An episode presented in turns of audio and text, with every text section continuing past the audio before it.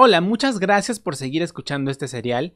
Mi nombre es Vladimir Secua y esta es la tercera parte de lecciones de producción teatral para principiantes. Vamos directo a arrancar con un tema serio. La primera lección de hoy es... Todo cuesta. Y voy a ser particularmente enfático en esto. Lo primero es hacer un presupuesto, espero ya lo sepas, eh, que es un estimado de cuánto va a costar, cuánto vas a poder recuperar del proyecto.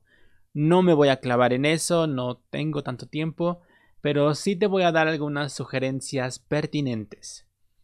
Siempre presupuesta con cotizaciones reales proporcionadas por tus proveedores, por tus realizadores, no con estimaciones inventadas tuyas, por favor.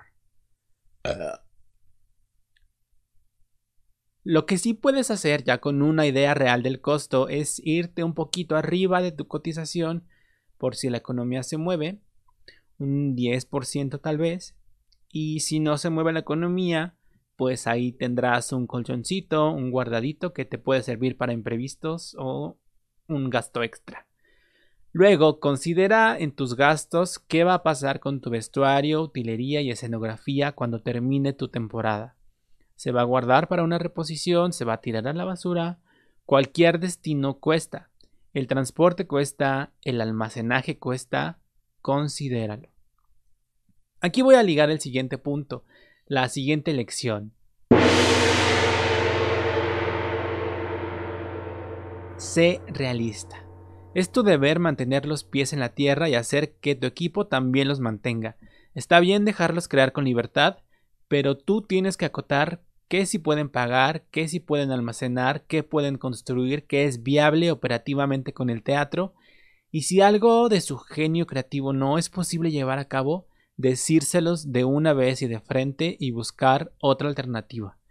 No puedes meter el Titanic al Teatro El Galeón, no puedes llenar de agua al Foro Sor Juana, esto no es el cine o la tele, que con una pantalla verde puedes crear un mundo. Aquí se trabaja con la realidad alcanzable o con la imaginación. También muchas veces cuando somos estudiantes o hacemos algo con poco dinero, estamos acostumbrados a prestar nuestras cosas o a pedir prestado la mesa de mi mamá, el adorno de mi tía, mi cortina de baño, lo que sea. Los más sofisticados piden de las bodegas de la UNAM o el IMBA. Mi consejo acá es deja de depender de los demás y haz tus propias cosas.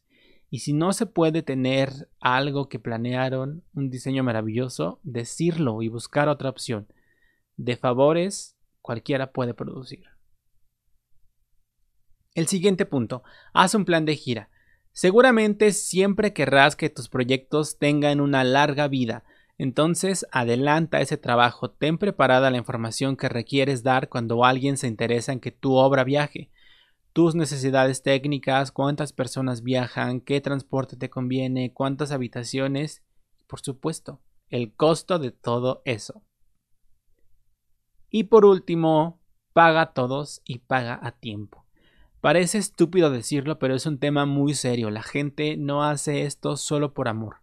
Y es un tema incómodo que no todos atreven a encarar cuando hay un conflicto de esta índole. Haz un calendario donde marques cuánto necesitas y cuándo lo necesitas.